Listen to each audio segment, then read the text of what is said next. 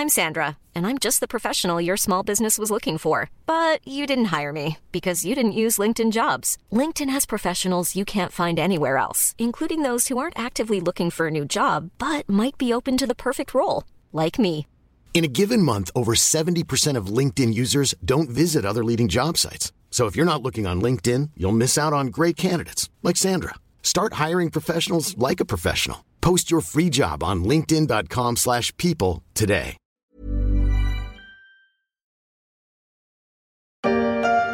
Allons-y vite. Il est déjà tard, on n'a pas de temps à perdre. C'est vous qui avez fait ça? Et alors? Eh, compliment, c'est du joli travail. Là, un cochon qui n'a pas eu à se plaindre. Vous y connaissez? J'aime beaucoup la charcuterie. C'est un rêve de confiné, la cave de Jambier, alias Louis de Funès, visité par l'inoubliable Jean Gabin dans la traversée de Paris. De quoi se faire de bons petits plats en attendant le déconfinement. C'est vrai qu'en voyant mi-mars les rayons de pâtes, de riz et de papier toilette pris d'assaut dans les hypermarchés, on avait un peu l'impression d'avoir changé d'époque. Je trouve ça totalement débile de dévaliser, voilà, de faire des stocks. On n'est pas en temps de guerre, euh, c'est un virus, euh, c'est un virus. Voilà. Pour lundi, effectivement, on s'attendait à ce que ce soit rempli. Bah, apparemment, les gens ont un petit peu peur avec ce qui se passe euh, et le coronavirus. Donc, euh,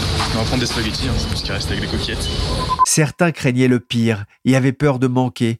Près d'un mois et demi après le début du confinement, force est de constater que les Français n'ont pas eu trop de soucis pour remplir leurs assiettes.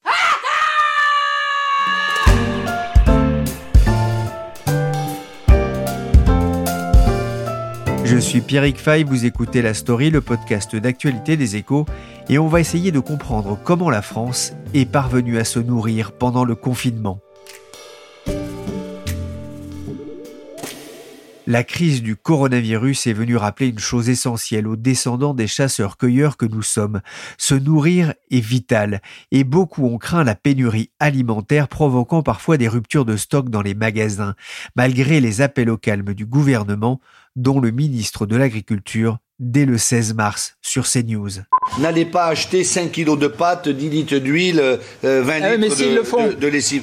Ben, il faut là aussi des gestes qui soient un peu plus responsables, si je peux me permettre. Il n'y aura aucun problème d'approvisionnement, il n'y a pas de pénurie. Bonjour euh, Marie-Josée Cougar. Bonjour. Vous êtes journaliste aux échos en charge notamment de l'agroalimentaire.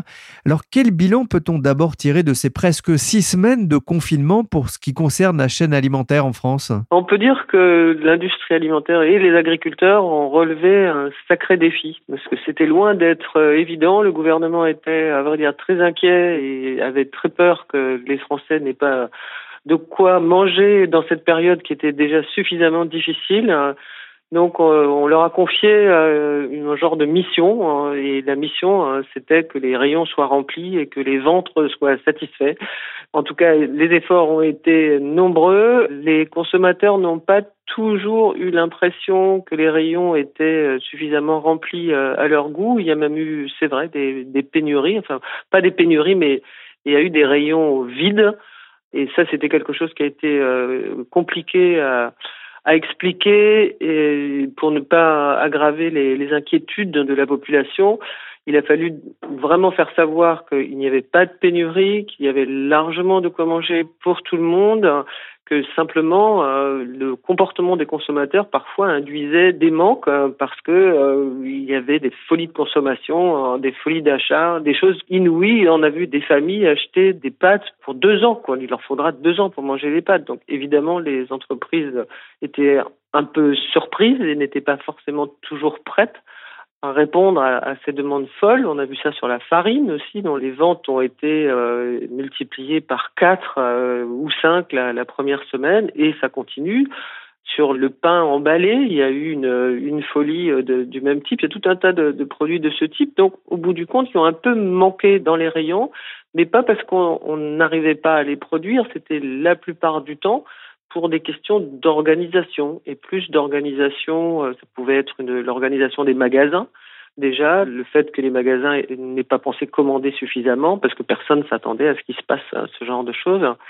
Donc, il a fallu que tout le monde s'adapte quoi, à tous les niveaux de, la filière, que ce soit au niveau de la production dans, les champs, euh, de la fabrication dans les entreprises euh, et de la, la distribution au final. Oui, ce qui était important, c'est qu'il fallait pas qu'il y ait de rupture, c'est ça, de la chaîne logistique en fait. Hein. Oui, c'était le plus compliqué à vrai dire parce que euh, bah, il y a eu pour tout un tas de raisons, euh, notamment la, la, garde des enfants, par exemple, a fait que certains salariés ont exercé leur droit de retrait. Donc, des entreprises de transport se sont trouvées parfois sans chauffeur, sans chauffeur en tout cas qui soit susceptible de répondre dans l'urgence, ça c'était une chose. Et puis euh, je crois que les, euh, les routiers, les chauffeurs d'une manière générale ont un peu souffert parce que d'abord il, euh, il faut bien réaliser que souvent il n'y avait plus d'endroit pour eux où s'arrêter sur la route pour boire un café ou pour aller aux toilettes, enfin pour juste subvenir à, à, des choses très simples quoi, enfin pour parer aux éventualités immédiates. Et souvent aussi, quand ils livraient, quand ils atteignaient les, plateformes de logistique, personne ne les attendait vraiment, en tout cas personne ne les accueillait. Et donc le, bah, café dont ils avaient envie, euh, personne ne, le leur offrait. Euh, s'ils avaient euh, aussi envie d'aller se laver les mains, bah, personne ne leur proposait. Enfin, il a fallu une espèce de travail de pédagogie pour que le, les chauffeurs se sentent moins malmenés. Ils ont eu aussi besoin qu'on les équipe de masques de gel. Euh, enfin, tout ça a fait que parfois, donc, il y avait effectivement des ruptures dans cette logistique. C'était plus des défauts humains et des défauts d'organisation. Et la réponse à ces demandes euh, extraordinaires, exponentielles, euh, qui sont apparues avec la crise. La Fédération nationale des transporteurs routiers est en contact avec le gouvernement qui s'est engagé à faire rouvrir stations-service et restaurants. Mais pour l'heure, rien ne vient. Oui, c'est vrai, il a fallu aussi, je crois, on va dire un coup de gueule hein, de, des organisations euh, patronales, des chauffeurs routiers euh, euh, notamment.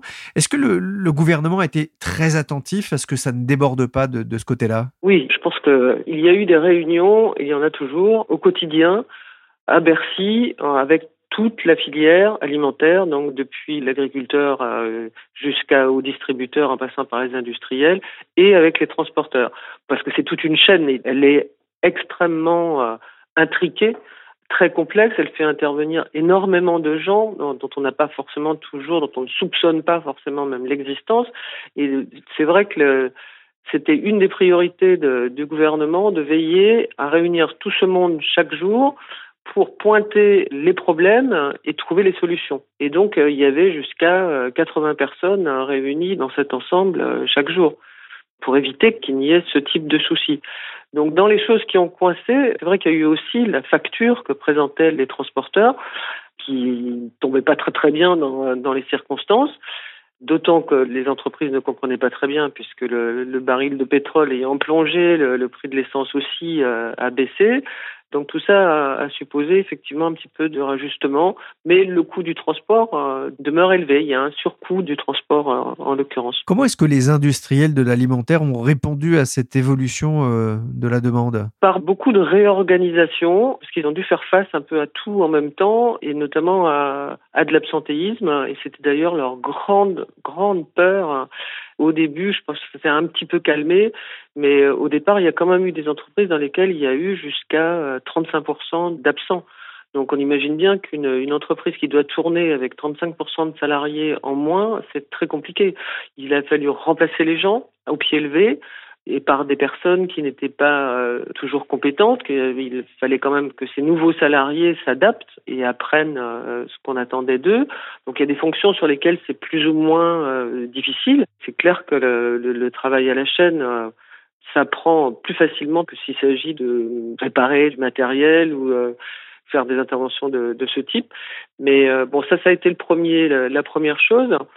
Après, euh, il a fallu s'adapter euh, aux demandes un peu folles. Donc, par exemple, les meuniers qui se trouvaient confrontés à la demande de farine qui explosait se sont mis à travailler euh, 7 jours sur 7 et en 3-8. Alors que pour eux, d'ailleurs, la farine en sachet ne représente qu'un petit débouché. Hein. C'est globalement 5% de leur vente.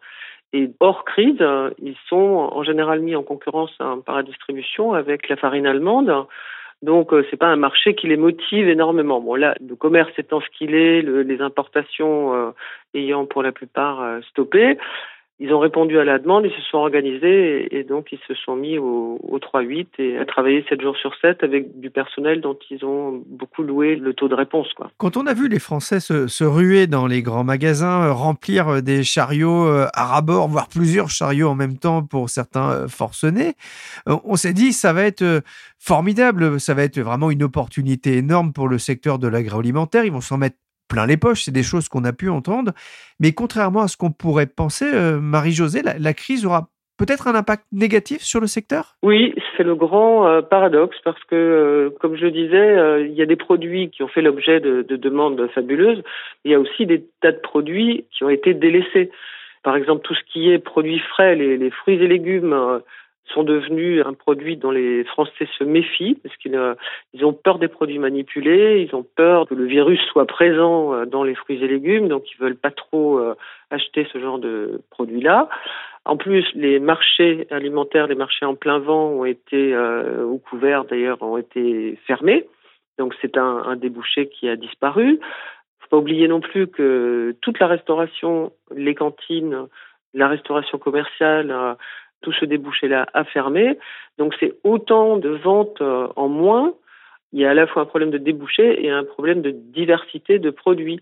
Très curieusement, les Français n'achètent plus, ne se soucient plus d'acheter du bio ou euh, des produits euh, d'une grande qualité. D'ailleurs, la distribution qui fournit beaucoup de la demande via des drives, hein, qui évite de, prendre des risques, ne propose pas du tout de haut de gamme. Elle propose des produits euh, purs et durs euh, qu'on appelle traditionnellement de, fond de placard. Donc c'est les pâtes, le riz, la, farine euh, pour beaucoup, et assez peu de produits frais. Et donc bah, ces produits-là, si on pense aussi aux débouchés à l'exportation qui ont disparu, ça fait des ventes en moins. La viande, de la même façon. Alors très curieusement, alors qu'on a, on a beaucoup écrit, moi j'ai beaucoup écrit, et mes camarades journalistes aussi, sur le, fait que les Français mangeaient moins de viande. Là, depuis que tout le monde est à la maison, on assiste à un regain d'appétit pour la viande. Mais pas pour toutes les viandes. On va pas consommer à la maison autant d'entrecôtes euh, qu'on va manger, commander au restaurant. On va acheter beaucoup de steak haché parce que pour les enfants, finalement, c'est assez simple. Et puis le steak haché surgelé, ça se met au frigo. Euh, voilà. Il reste qu'une vache. Hein. Quand elle est vendue par, par son éleveur, elle ne produit pas que du steak haché. Donc, une des grandes questions des éleveurs aujourd'hui, c'est comment valoriser leur animal quand ils le vendent, alors que globalement, s'ils pouvaient ne produire que du steak haché, on lui achèterait que du steak haché. Et selon les chiffres de l'Association nationale des industries alimentaires, une entreprise du secteur sur quatre estime sa perte de chiffre d'affaires à plus de 50%.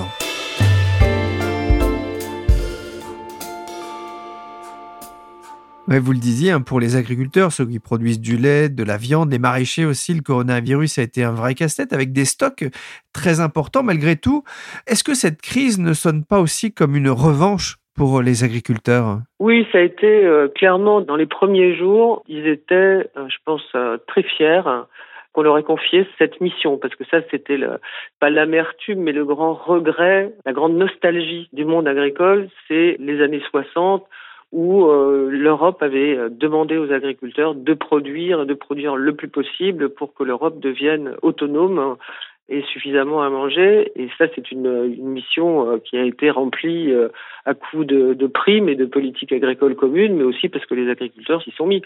Donc, euh, ils avaient l'impression depuis plusieurs années, où sont apparus les excédents, où sont apparues aussi des hostilités assez récemment de la part de leurs voisins citadins, de, mise en cause euh, des traitements pesticides, de, leur mise en cause sur le thème malbouffe. On, avait l'impression qu'il n'y avait que des reproches à faire au monde agricole. Tout à coup, on leur dit on compte sur vous, la France a besoin de vous. Et ça, je crois que ça les a énormément touchés. Ils se sont mobilisés vraiment à fond. Ils ont même fait appel à de la main-d'œuvre euh, aux bonnes volontés parce qu'ils se sont aussi trouvés, eux, avec un problème d'absence de, saisonniers qui viennent normalement de l'étranger et qui, euh, là, avec le, coronavirus, euh, n'étaient plus disponibles. C'était 70 000 emplois à couvrir. Donc, c'est vrai qu'en l'espace de quand même très peu de temps, ils ont monté des sites de, de recrutement Et d'ailleurs, ils ont eu un taux de réponse formidable qui les a également euh, confortés dans, leur position et leur, leur fierté, puisqu'il y a eu 240 000 propositions de candidats à travailler dans, les champs. C'était à, peu près d'ailleurs les besoins qui sont les leurs parce que le, entre le mois de mars hein, et si on va jusqu'au vendange en septembre-octobre, en fait l'agriculture a recours à, à, peu près 200 000 saisonniers sur, euh, sur toute cette période. Donc cet élan hein, des Français et cette euh, promptitude à, répondre euh, les a aussi beaucoup touchés beaucoup réconfortés après toutes les, les critiques dont ils avaient fait l'objet. Donc c'est vrai que dans ce sens-là, c'est une sacrée revanche. Hein. C'est une revanche sociale, c'est une revanche économique aussi d'une certaine façon, une revanche affective. Hein. C'est une revanche. Pas de pénurie, certes, mais faire ses courses sans sortir de chez soi reste tout de même un exercice délicat. Les consommateurs s'adaptent et les fournisseurs aussi. Primeurs, bouchers prennent commande par téléphone et on passe chercher les victuailles. Mais qui les fournit à Paris et en région parisienne? J'ai repensé au livre de Zola Le ventre de Paris, à ses étalages de viande, de poissons, de fromages odorants. Et je me suis demandé comment ça se passait aujourd'hui à Ringis. J'ai appelé Nathalie Silbert, enquêtrice aux échos, pour qu'elle me parle du Mine, le marché d'intérêt national de Ringis, présenté comme le plus grand marché de produits frais dans le monde euh, s'approvisionne à Rungis, c'est-à-dire les restaurants, les cafés, votre poissonnier détaillant, votre boucher, tout le monde, à l'exception de certaines euh, enseignes de grande distribution qui, elles, ont leur euh, circuit propre. Alors quand je dis tout le monde, c'est tout le monde en Ile-de-France. Hein. Les marchés d'intérêt généraux, vous en avez aussi dans des villes de province.